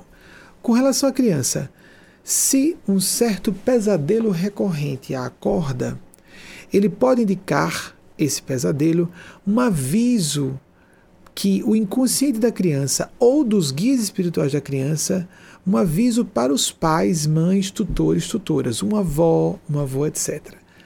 A terapia infantil pode ser recomendada. A criança pode estar sendo, sofrendo um bullying na escola e sem coragem de falar, por exemplo. E um pesadelo acorda, e a gente então acredita, eu não acredito no mundo espiritual, deve ser um ser do mal. Não pode ser simbólico também. Pode ser um ser do mal, e o ser do mal pode estar encarnado, pode ser um coleguinha na escola, que está fazendo mal a ela. Sem denegar o fenômeno espiritual, vocês compreendem porque o assunto é abordagem da condição humana por um todo, a condição humana em sua completude. Então, um pesadelo recorrente, temos que verificar se a criança está funcionando como fio terra do desequilíbrio da casa, dos adultos e adultas, oração, hábito de oração da família toda, ou das pessoas que residem com a criança, a prática do evangelho em família. O meio cadecista, por exemplo, propõe o culto do evangelho lar uma vez na semana. Sim, momento da semana todos orarem. Há uma prática espiritual religiosa de pais, mães, aqueles que são responsáveis, aquelas que são responsáveis pela criança, um padrasto, uma madrasta, às vezes bem amorosos, amorosos, às vezes mais do que o pai ou a mãe biológico, biológica. A avó, o avô, é muito comum que avós tomem conta de crianças, porque pais adultos, mães adultas estão muito absorvidos pelo universo do trabalho, o que é maravilhoso quando você tem acesso, por exemplo, à mãe da mãe, à avó materna, não é que às vezes uma avó paterna pode fazer o mesmo, às vezes de uma mãe é, substituta, às vezes é uma mãe melhor, né? mais capacitada. E às vezes a própria mãe biológica, filha dessa avó, da criança, vai ficar muito agradecida não é porque consegue ter, ter, mais paciência, mais empatia, mais compreensão, a maturidade. Quando a pessoa amadurece com o corpo, não só o corpo envelhece, mas amadurece é uma coisa maravilhosa, né? Então, é, todos se beneficiam com a presença de uma pessoa que amadurece com o seu corpo, não só o corpo envelhece, se torna, ainda que deficitariamente, uma pessoa anciã sábia. A, o, o envelhecimento do corpo físico nos convida sempre a sermos menos escravos dos instintos, porque o corpo perde sua vitalidade, o vigor hormonal, etc. As pessoas correm para fazer reposição hormonal, claro que em alguns casos, sobremaneira para mulheres, atravessando a menopausa, a reposição hormonal, apesar de controvérsia, na medicina do Brasil não é tanto assim ajuda em vários sentidos para a própria saúde, né, para questões clínicas, mas eu vejo pessoas correndo para recuperar o vigor sexual da adolescência, em vez de agradecer que o vigor sexual foi embora, a pessoa quer viver o tormento da, da juventude. Os instintos perdem força para nós, sermos, nós sermos mais espírito. Até o ego perde força. Porque os androgênios, por exemplo, em homens, levam não só agressividade sexual, mas agressividade no ambiente de trabalho, uma ideia de domínio, de territorialismo. E a pessoa pode ficar até moralista, e na verdade é só territorialista, querendo acusar que o outro não presta, que na verdade queria ser o centro de tudo ali, o líder, né? e como não é, quer derrubar todo mundo. E nem a pessoa tendo consciência desse processo. É inconsciente. É inconsciente. Como o inconsciente é real, como nós não conhecemos, como isso não é estudado nas escolas, nós devíamos ter um, um estudo elementar de psicologia como uma das ciências no ensino fundamental, pelo menos no ensino médio.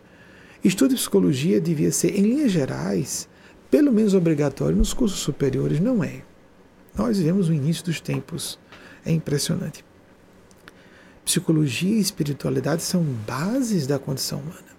Não é? Assim como deveríamos ter aulas de civismo com princípios mínimos de cidadania, todas as crianças e adolescentes deviam ser treinados a conhecer seus direitos civis, etc., estabelecidos na Constituição. Nós não recebemos aulas disso de forma consistente no ensino fundamental, no ensino médio. Na universidade, as pessoas não são obrigadas a estudarem isso. Ah, não é da minha área, não sou de direito. Peraí, você é um cidadão, uma cidadã não conhece os seus direitos fundamentais? O lastro legal para os seus para a sua própria cidadania, para a sua autossuficiência, sua autonomia como ser humano, dentro, debaixo de uma certa lei estabelecida, de um Estado de direito, de direito? Lamentável. Então, creio que aulas de direito, de psicologia, de espiritualidade, como de filosofia, deveriam ser obrigatórias. Nós estudamos português, geralmente inglês como língua estrangeira, geografia, história, etc, etc. Mas como é que nós não estudamos essas ciências? São menos ciências?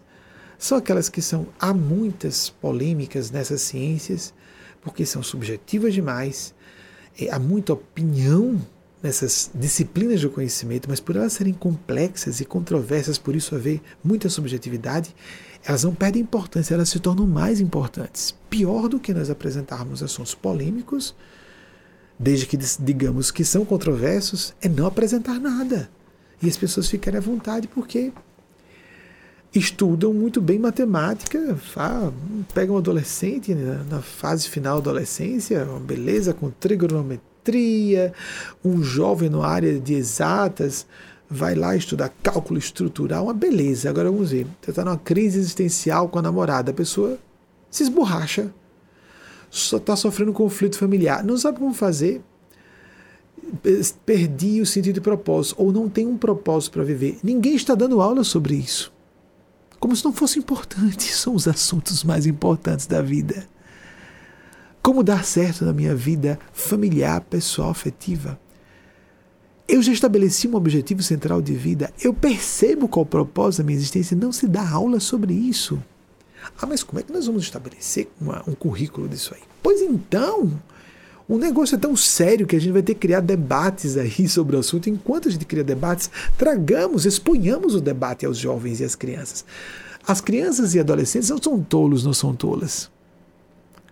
Mas dizemos que a coisa não é um assunto controverso, é o mesmo que dizer que é um assunto resolvido. E aí então jovens se desesperam, chegam a desencaminham-se para o campo de uma série de desajustes do comportamento, como a toxicomania, de todas as ordens, inclusive com as, as drogas é, legalmente consideradas, as drogas na nossa cultura consideradas lícitas, e a pessoa não consegue relaxar, a pessoa só relaxa sob efeito de substâncias químicas pesadas como o álcool, que afetam o centro de censura do cérebro, afetam o juízo de valor, a pessoa fica solta demais. Olhem só, afetar as regiões nobres do cérebro. As partes mais primitivas do cérebro ficam mais soltinhas. Em que, que alguém pode se beneficiar com isso? Enquanto se torram neurônios à toa com a intoxicação do álcool. O álcool intoxica. Cigarro nem se fale. Graças a Deus é uma campanha pesadíssima contra o cigarro, porque só traz malefícios. Mas a tentação. Em nove segundos a nicotina chega ao cérebro, a pessoa tem uma satisfação, um prêmio, uma gratificação em nove segundos. Mas em vez de resolver o seu estresse, a causa da sua ansiedade tremenda, da sua autotortura, a pessoa prefere rapidinho um analgésico emocional. De modo nenhum aqui nos colocando contra a farmacologia, graças a Deus, avançadíssima dos nossos dias, que traz socorro para pessoas que sofrem de distúrbios graves, é, às vezes neurofisiológicos, às vezes manifestando-se no quimismo cerebral, mas de origem mais emocional, ou por padrão, filosofia de vida que se reflete nas, nas funções bioeletroquímicas do cérebro. Graças a Deus, temos os recursos psicofarmacológicos de ansiolíticos leves a antidepressivos e antipsicóticos pesados, para casos e casos a serem observados, uma a um. Mas não pode ser uma panaceia a farmacologia de modo nenhum. Estamos começando a substituir o uso de álcool por psicofármacos. É uma geração de pessoas super saudáveis, são veganas e, e uh, dopadas com psicofármacos.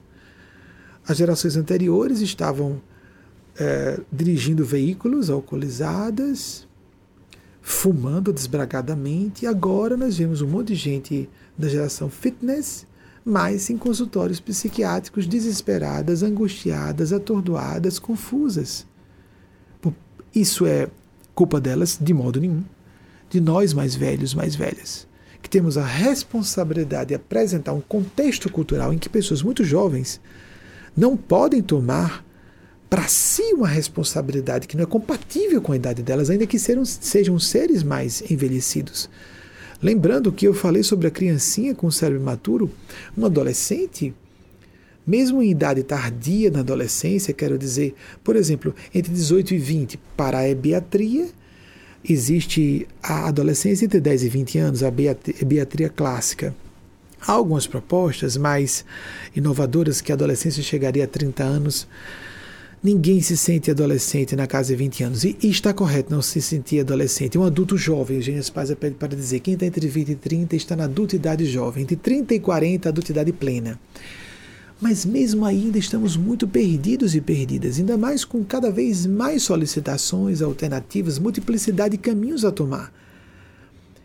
Então, o jovem adulto, a jovem adulta na casa de 20 anos, se sente, se sente como se tivesse um déficit intelectual e muitas vezes apresenta por conta da distração constante da indústria da atenção, mas além disso, o mundo está mais complexo e as jovens e os jovens estão perdidos. Com razão de ser, por mais tempo. Falo isso porque se você está nessa faixa de idade e me estou tão confuso, tão confusa, é normal. O cérebro termina. Isso, amigos amigas, eu não sou especialista. Eu estou dando em linhas gerais só para Aqui ou ali pode haver uma distorção, mas o que importa são as linhas gerais do raciocínio. O cérebro fica pronto em termos de a, massa física. O cérebro to, a, toma sua, sua massa maior no final da adolescência. Quando li pela primeira vez, entre 16 e 17, alguns autores falam 18, 19, mais ou menos até 20 anos, o cérebro encosta na caixa craniana, fica aquelas reentrâncias que nós vemos quando pesquisamos na internet ou sites confiáveis, aquela imagem do cérebro cheio de sulcos, aquilo é um cérebro de uma pessoa madura, com uns 40 anos pelo menos, que é o início da, da maturidade jovem. Depois, obrigado. Depois da, me perdoe, é, na maturidade jovem, entre 40 e 50, a gente chama de maturidade jovem, entre 50 e 60 é a fase exatamente intermediária em que eu estou. Tá tudo bem agora? É, a maturidade jovem, a, maturidade plena é que eu estou, entre 50 e 60. Eu entrei nos 50 anos é, no mês passado. 60 anos, nós começamos a terceira idade jovem, de 60 e 70, essa estipulação do médico do nosso grupo médico desencarnado, Temístocles, e Dr. Demetrios, outro médico que é mais ligado à parte psiquiátrica. Ambos conhecem a parte psiquiátrica, mas Demetrios mais. Entre 60 e 70, a terceira idade jovem, entre 70 e 80, a terceira idade plena. Entre 80 e 90, eles chamam então de velhice, velhice jovem. Entre 90 e 100, velhice velha. Interessante, não é? Que é, perdão, velhice plena. A partir de 100, eles chamam de velhice tardia. Tardia no sentido de que, para agora, os recursos da medicina da farmacologia não nos autorizam a colocar um grande contingente populacional nessa idade sem estarem com grandes déficits clínicos que as impedem de serem úteis, porque nós podemos estar aposentados, aposentadas, mas úteis às comunidades que são os partícipes, não é? Então, voltando.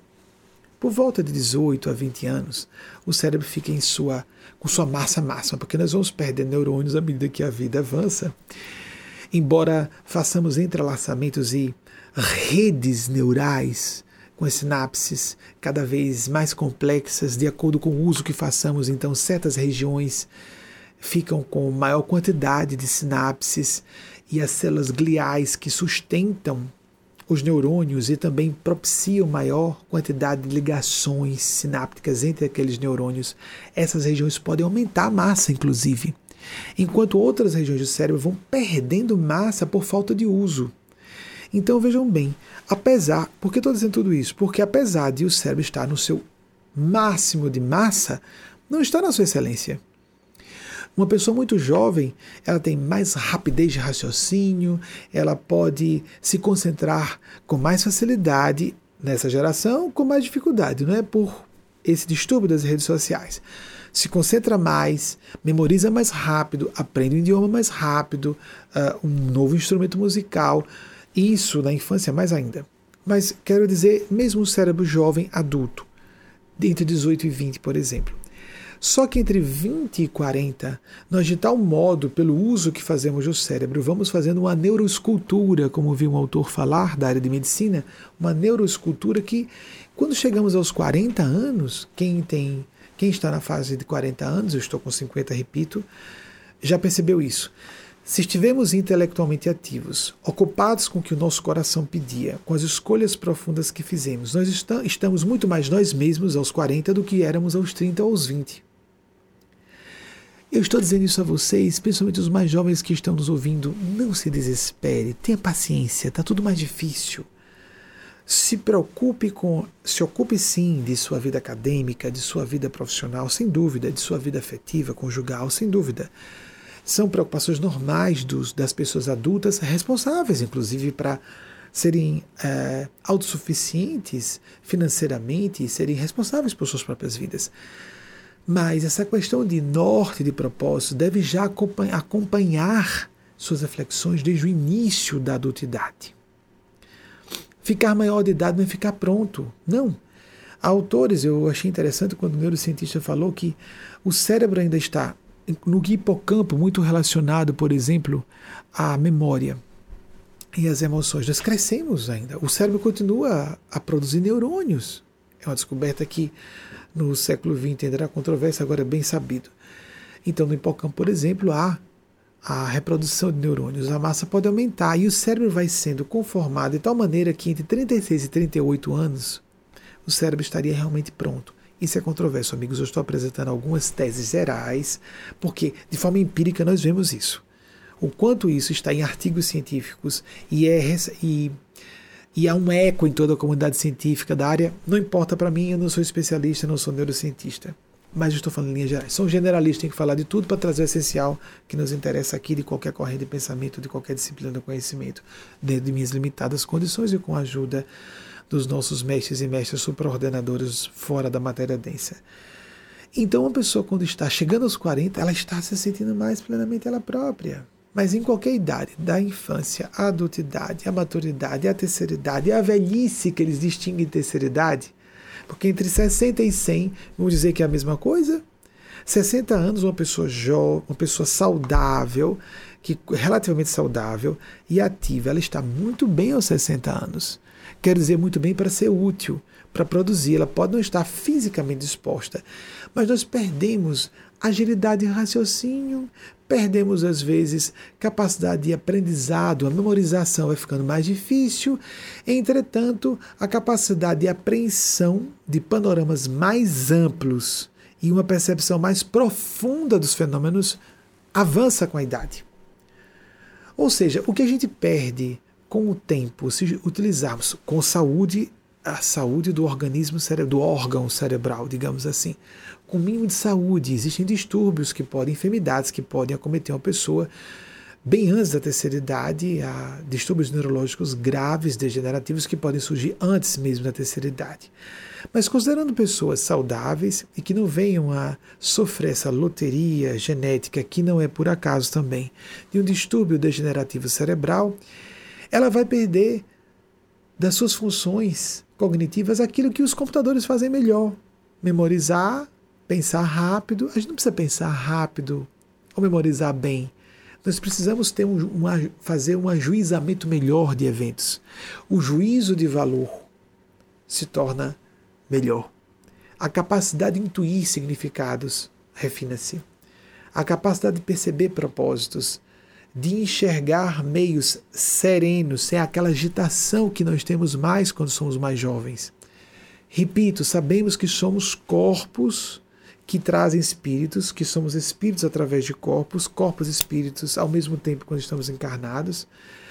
Mas é claro que um espírito mais velho vai se manifestar melhor quando o corpo amadurecer um pouco. Se alguém já parece maduro ou madura na juventude, vai aparecer, se for madura mesmo, e não estiver fazendo tipo. se for mais amadurecida mesmo, se ela demonstra isso na juventude, muito mais vai, vai, vai demonstrar na maturidade e na terceira idade se estiver saudável. Um atleta atinge seu ápice na juventude plena, na casa de 20 anos, mal pode passar de 30, porque a parte do vigor fisiológico já entra em declínio rapidamente. Essa pessoa pode trabalhar então para orientar outros atletas mais jovens. Há outras pessoas que, para suas funções, demandam ter, estar na casa da maturidade plena, como eu, por exemplo, de 40 e 60 anos. E há grandes funções que deveriam ser só assumidas por pessoas na terceira idade.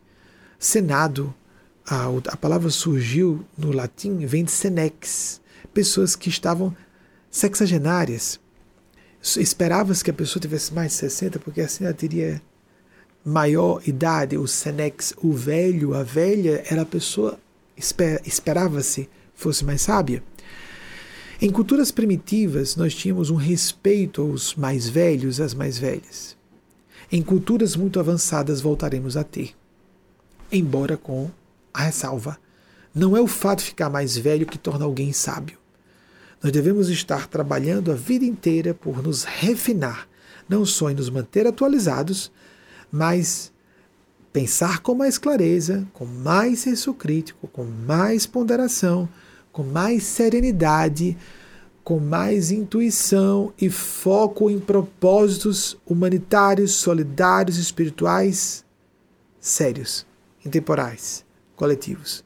Quanto mais uma pessoa tiver esse foco, mais útil ela, mais útil ela será em qualquer contexto familiar, profissional, espiritual, religioso, em que ela tenha, ofereça a honra de estar presente.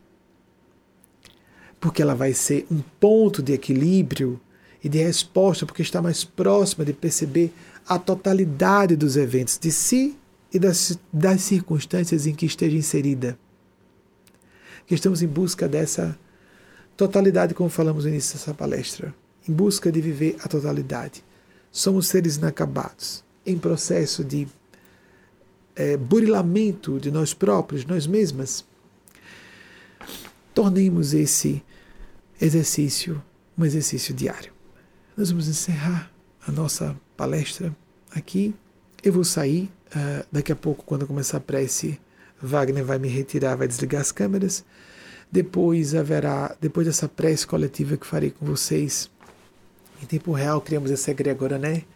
Jesus disse: onde dois ou mais estiverem juntos ou juntas em meu nome, me farei em meio deles, em meio delas. É o que nós vamos fazer aqui agora. Tem uma, uma a egrégora, como falam alguns esotéricos, a psicosfera, alguns preferem falar, não interessa que seja super-alma, super-mente, alguns usam termos mais é, novidades né, do, do, da era da New Age aqui nos Estados Unidos. Então, existe uma força mística nesse momento. Eu vou ficar distanciado das, da, das câmeras, eu vou ficar aqui, no mesmo lugar que estou, apenas as câmeras serão desligadas. Haverá imagem de movimento para você que for mais distraído ou distraída, e depois a exibição da mensagem que Mateus Anacleto trouxe para todas e todos nós, em nome de Maria Cristo para aceitarmos a feminilidade desde as estruturas ecossistemáticas ecológicas que representam a integração e a interdependência características do universo feminino. Para aceitarmos a feminilidade no nível humano, empoderando em termos igualitários, genuinamente igualitários no plano humano. Para vivenciarmos a ideia de que Deus também não pode ter gênero, está acima disso. Então, se Deus não tem gênero, é Ele nós temos que poder chamá-lo, chamar esse ser absoluto de ela. É pai e mãe. Essa visão de dividir em dois gêneros a parentalidade é uma necessidade relacionada às limitações cognitivas nossas. Mas para enxergarmos até Deus como ser que também é uma mãe, a deusa, nós temos que autorizar dizer que uma mãe pode ser crística e Cristo só pode ser um, um homem. Jesus não concordaria com isso. E garanto também que, se ele não concordar, não vai se ofender. Que digamos que sua mãe, Maria de Nazaré, era crística. Para aqueles que tiverem alguma controvérsia, a gente se perde com bobagens. Quando a coisa essencial está em jogo, um buziles está em jogo. A dignificação da condição humana, a misoginia, no meu entender, é uma espécie de eixo em torno do, em torno do qual todas as demais degradações de preconceito se manifestam, inclusive LGBTfobia e racismo, etc. A, a xenofobia e lá vai. Não vamos entrar em detalhes aqui sobre isso que falamos com muita frequência. Se você não concorda com isso, fale com Jesus. Não tem importância, você não é obrigado obrigada de modo nenhum concordar conosco. Mas estamos aqui falando com Esses seres, Eugênia Spaz e Mateus Nacleto, que canalizo, eles criaram um conjunto de eventos, são chamados endossos divinos em torno do trabalho mediúnico que eles fazem, elas fazem por meio intermédio para tirar dúvida pela cabeça, pelo menos, já que nossos coraçõezinhos são bem problemáticos, não é? Somos bem teimosinhos, né? bem resistentes ao que é essencial. Então, pelo menos para pela cabeça, a gente começar a ter dúvidas, as boas dúvidas. Dá um o benefício da dúvida, como se tem uma expressão em latim no âmbito do direito, o benefício da dúvida. Em vez de duvidar no sentido de negar, duvidar no sentido de abrirmos a possibilidade de ser verdadeiro. Nós vamos fazer uma prece coletiva, em seguida vem a mensagem, já vai emendar sem eu voltar aqui. Então, por isso, me despeço, desejando uma excelente semana para todas e todos vocês que, e para todos os seus entes queridos, e vamos juntos agora orar por alguns minutos.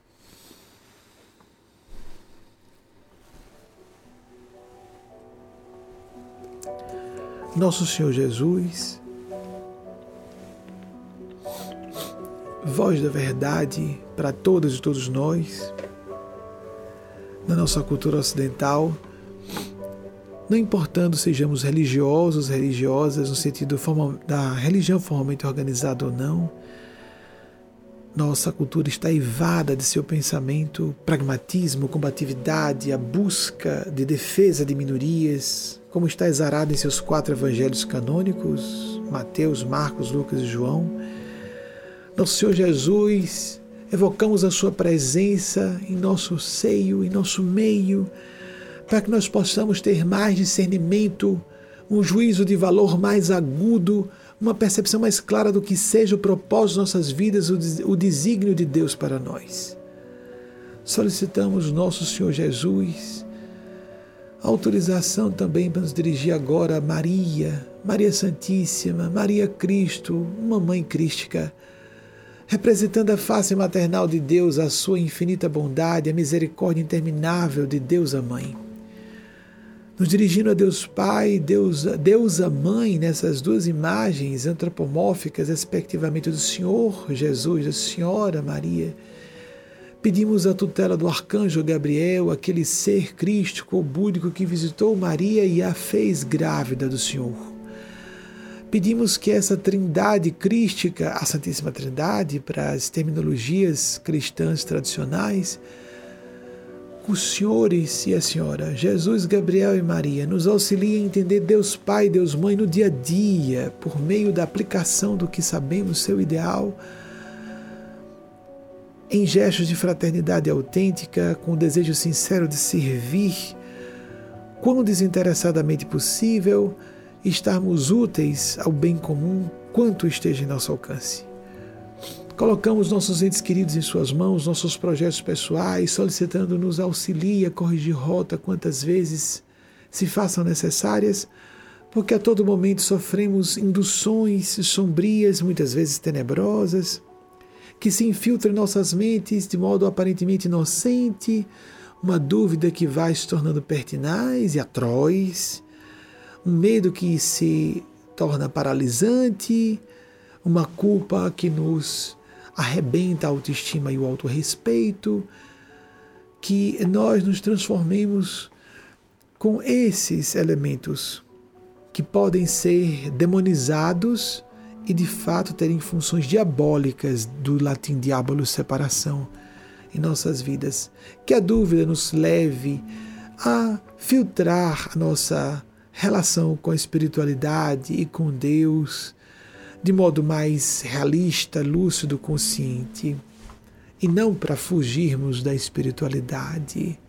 Podemos até nos desligar dessa daquela religião com que sintamos que não temos uma coadunância de princípios apropriada, mas não nos afastar da espiritualidade, da divindade, das práticas que nos aproximam da divindade, que o medo, em vez de se converter em fobias ou em síndrome de pânico, ou nos paralise esforços e iniciativas no bem, que nos ajude a ser mais prudentes.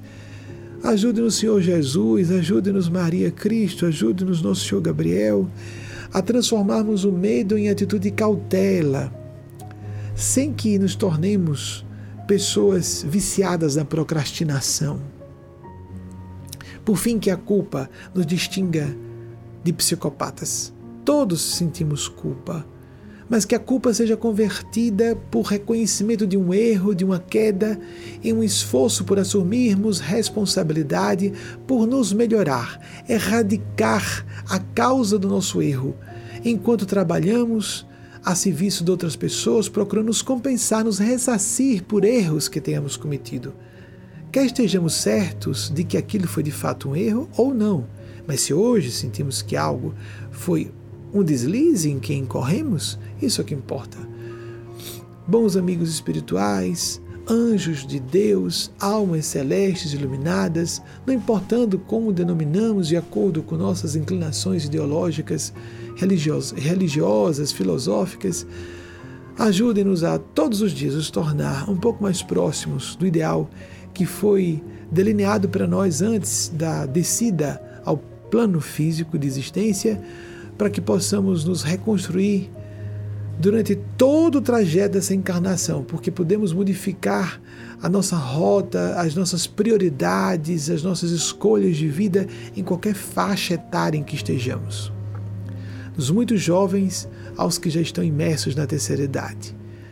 Porque muitas vezes temos uma ideia diferente na maturidade ou na terceira idade, porque de fato aquela iniciativa era para acontecer apenas na maturidade ou na terceira idade.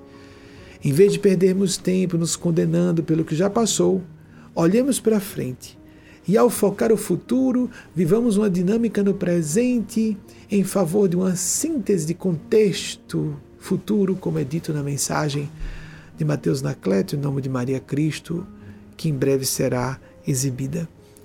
Ajudem-nos, amigos espirituais, ajudem-nos a estabelecer esses hábitos e que utilizemos o nosso livre arbítrio e nossa consciência para de fato acessarmos o nosso eu sagrado e não ficarmos batendo no peito, tenho razão de qualquer forma. Querer ter razão está fora da razão. Temos que procurar onde está a razão e nos alinharmos com a razão.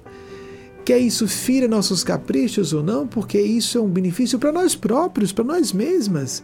Não estarmos apegados a ter a razão a qualquer custo, mas sim buscar onde estiver ainda que na voz de um inimigo ou inimiga, declarado ou não, declarada ou não.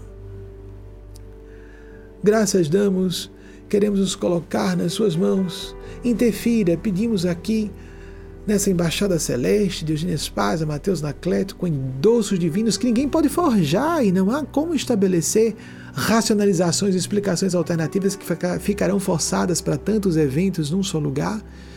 Então, como aqui embaixada celeste endossada até caridade das caridades do céu para conosco, evidências até matemáticas para que nós possamos compreender que estamos ouvindo um discurso, não minha pessoa, o médium, sou uma pessoa normal. Mas esse discurso que está assinado para que ouçamos com mais abertura e nos beneficiemos mais.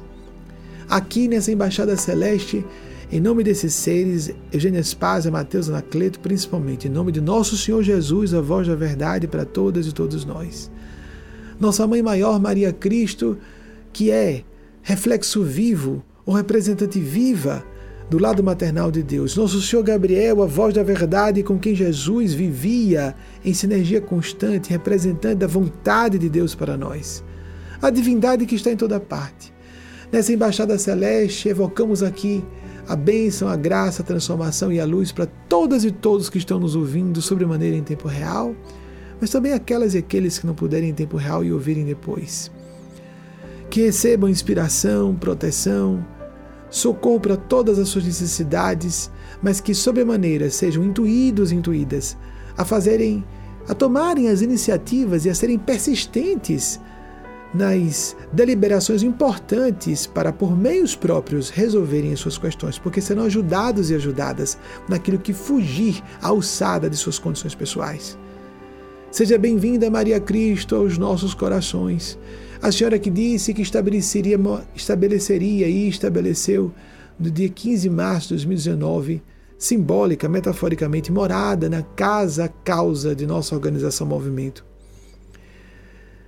Seja bem-vinda, Maria Cristo, não só então nessa casa causa, mas também nos nossos lares e no lar mais profundo de todos, o nosso coração, individual e coletivamente falando.